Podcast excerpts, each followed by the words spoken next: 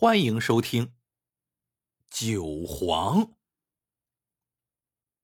在一千七百年前，西晋永嘉年间，京城洛阳有一个不起眼的酿酒作坊。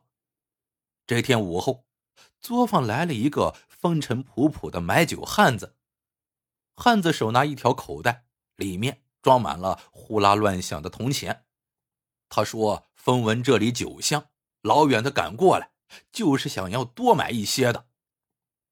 汉子一边絮絮叨叨的说着，一边往里硬闯。老板拦了几次都没有拦住。蒸酒房里，一个白净的酒工正在细心的搅拌着酒曲，听见喧闹，不禁皱着眉，抬起头来。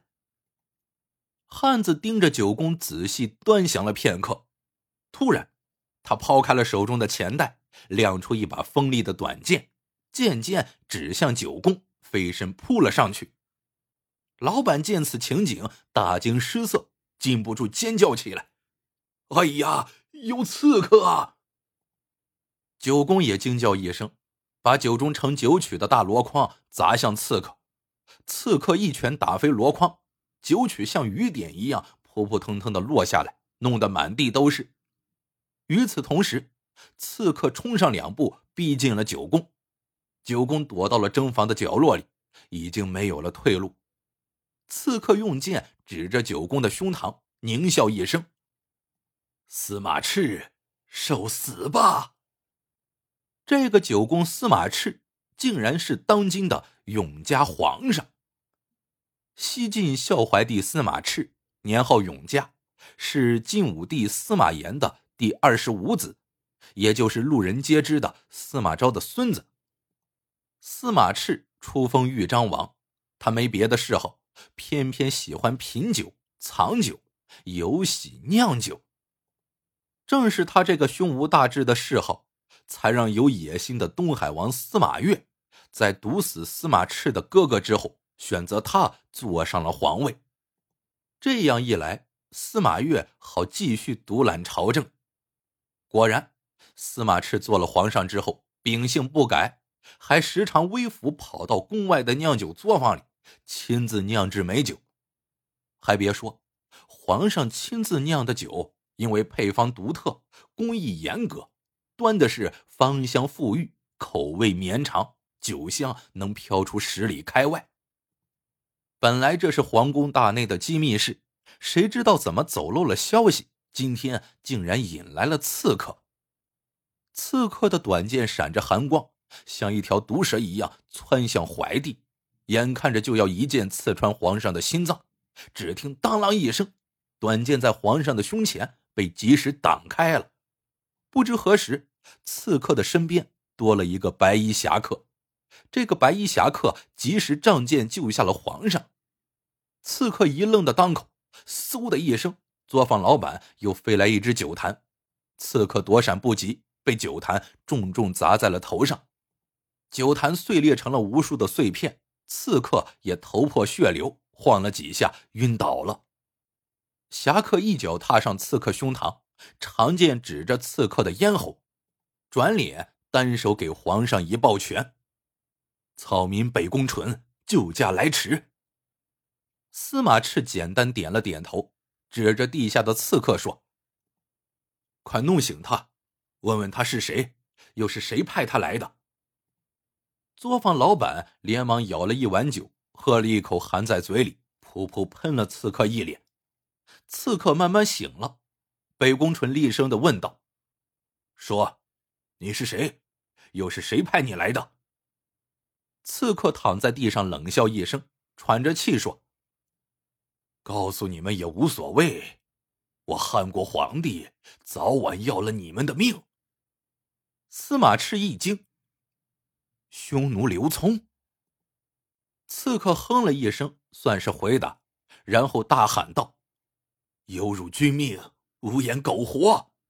话音未落，手中的短剑一挥，割破了自己的喉咙，鲜血唰的一下喷出一人多高，一下染红了北宫纯雪白的长袍。刺客死了，北宫纯又给皇上行了大礼，告诉司马炽：“臣。”偶尔打听到一个传说，说北方匈奴要刺杀皇上，就星夜兼程，急忙赶来。经过几天观察，发现此人行迹可疑，臣悄悄跟了良久，没想到果然是刺客。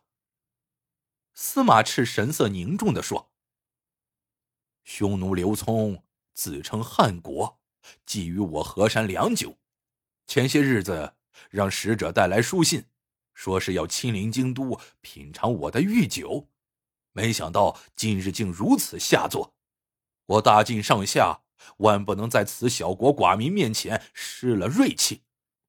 这个刺客多少也算条汉子，朕打算将其首级送还匈奴，交给他的家人安葬吧。北宫纯一拱手，恳切的说：“臣愿为皇上效劳。”司马炽沉吟片刻。点了点头，算是同意了。随后，他让太监到宫里取来一只碧玉的酒瓶，酒瓶一尺来高，碧绿碧绿的，晶莹剔透，里面满满的装了一瓶酒，吩咐北宫纯把这瓶御酒赐给刘聪，告诉他这是朕亲手酿的。如果他还想喝的话，那就只管到中原来吧。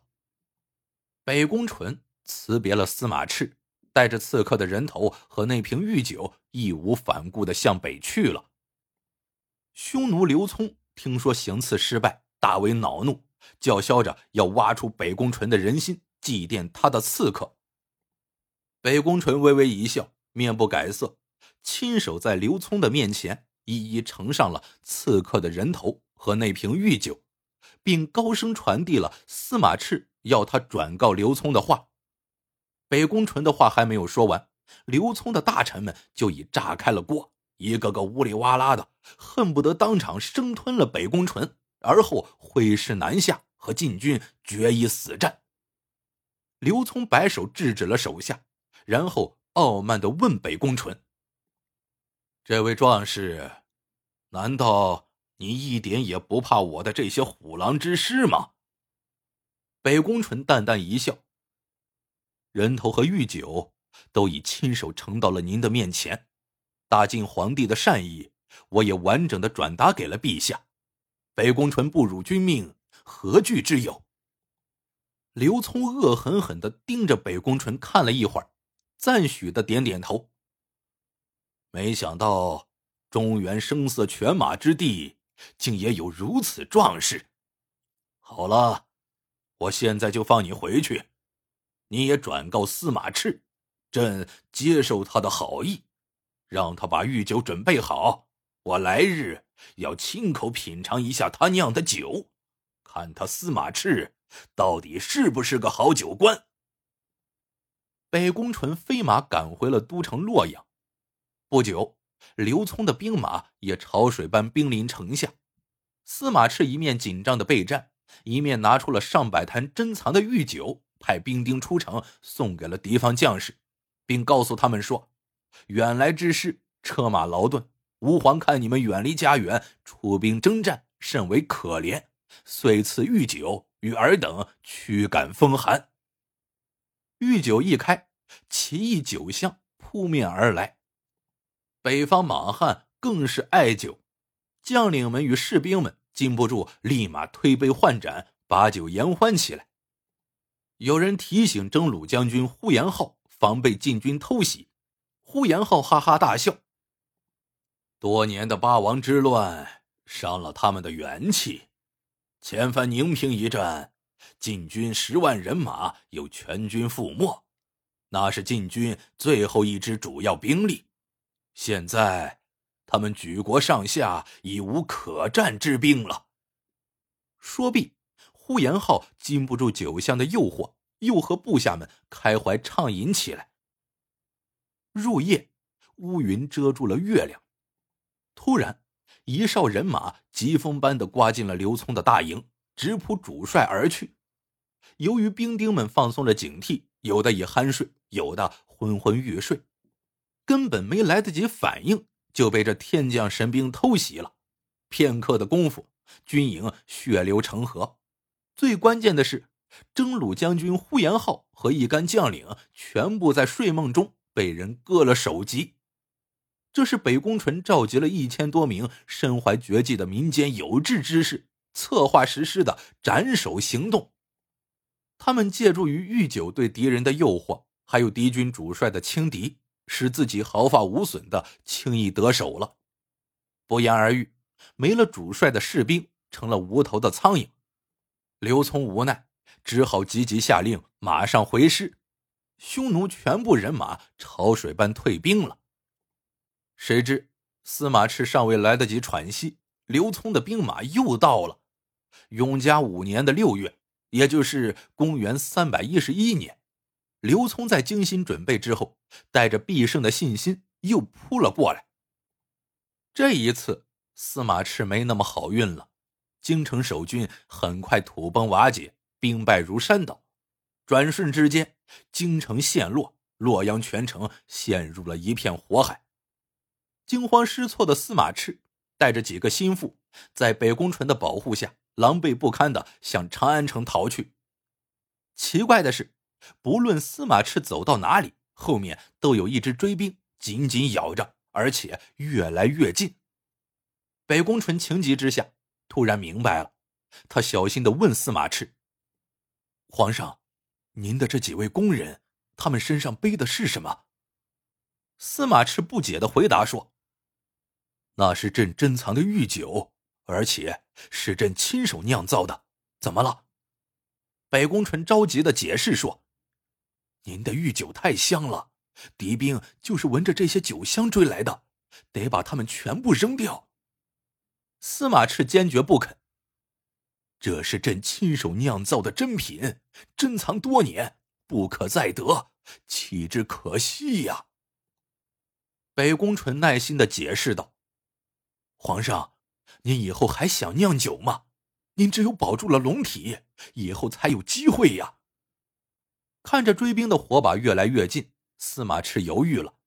北宫纯连忙让工人把他们身上背的御酒全部给了他，他让皇上抄小路，加紧逃命。司马炽关切的问他：“爱卿，那你呢？”北宫纯给皇上跪了下来，焦急的说：“皇上。”您的龙体要紧，快走，别管草民了。司马炽感激的看了北宫纯一眼，带着工人抄小路急急离开了。目送司马炽走远，北宫纯打开一瓶御酒，小心翼翼的把酒全部洒在了自己的身上，以便吸引追兵追击自己。然后，北宫纯朝着皇上逃离的反方向慢慢走去。走了不远。发现田野有一座别人遗弃的茅草屋，北宫纯奔了进去，把身上背的御酒全部洒到了茅草上。此时，刘聪的兵丁们已把茅草屋团团围住。轰的一声，北宫纯毫不犹豫的点燃了茅草，熊熊烈火很快映红了夜空。司马炽自焚了，大晋的皇上自焚了。兵丁们纷纷兴奋的喊了起来，带队的将官高喊一声：“收队！”士兵们纷纷往回走去。不幸的是，司马炽所走的那条路竟然是一条死路，他自己身上一小瓶舍不得扔掉的御酒暴露了他的行踪。司马炽最后还是被刘聪的兵士擒获了。司马炽很快被押解到了汉国都城平阳。被带到了刘聪面前，刘聪不仅没有杀掉他，反而封他为会稽郡公，这让司马炽深感意外。刘聪亲切的和他回忆起早年相见的情形，令司马炽尴尬不已。刘聪说：“正是因为你喜欢酿酒，司马越才选择你做了皇上；也同样是因为喜欢酒，你才被我的将士擒获了。”真可算得上成也是酒，败也是酒啊！朕风闻你喜欢酿酒，你愿意在这里给朕酿酒吗？司马赤眼睛一亮，赶紧应承下来。其实我最爱的不是什么皇位，而是品酒、藏酒、酿酒。酒其实就是我的命。很快一年过去了。司马赤终于酿造出了一种清香悠长、绵甜纯正的绝世好酒。他迫不及待的禀告了刘聪，迫不及待的想要和别人分享成功的快乐。刘聪也很满意，告诉他说：“正好，过两天就是大年初一，那天文武百官都要来朝贺，亲就在那时与群臣共享你的绝世佳酿吧。”大年初一，司马炽穿着九官的青衣制服。手拿一把硕大的酒壶，泰然自若的走上殿来，逐个给大臣们斟上了他的好酒。群臣们喝了，纷纷赞不绝口。刘聪借着酒兴，当场加封司马炽为酒皇。司马炽闻听，惶恐万分，又不得不跪下磕头谢恩。可也有几个降了匈奴的旧臣，看见司马炽的青衣打扮，不禁难过的落下泪来。这情形也让司马炽多少有些伤感。不久后的一天，刘聪宣司马炽进宫，赏给他一件礼物。司马炽打开一看，原来就是当初他派北宫纯送去的那瓶御酒。司马炽微微一笑，神情又落寞下来。他打开那瓶御酒，满满的斟了一杯，而后一饮而尽。刘聪问他味道如何，司马炽点点头，又摇摇头。刘聪又问为什么，司马炽叹口气说：“只是可惜了我的这瓶绝世美酒，香醇至极呀！陛下，现在往里加了见血封喉的毒药，让口感大打折扣啊！”刘聪长长哦了一声。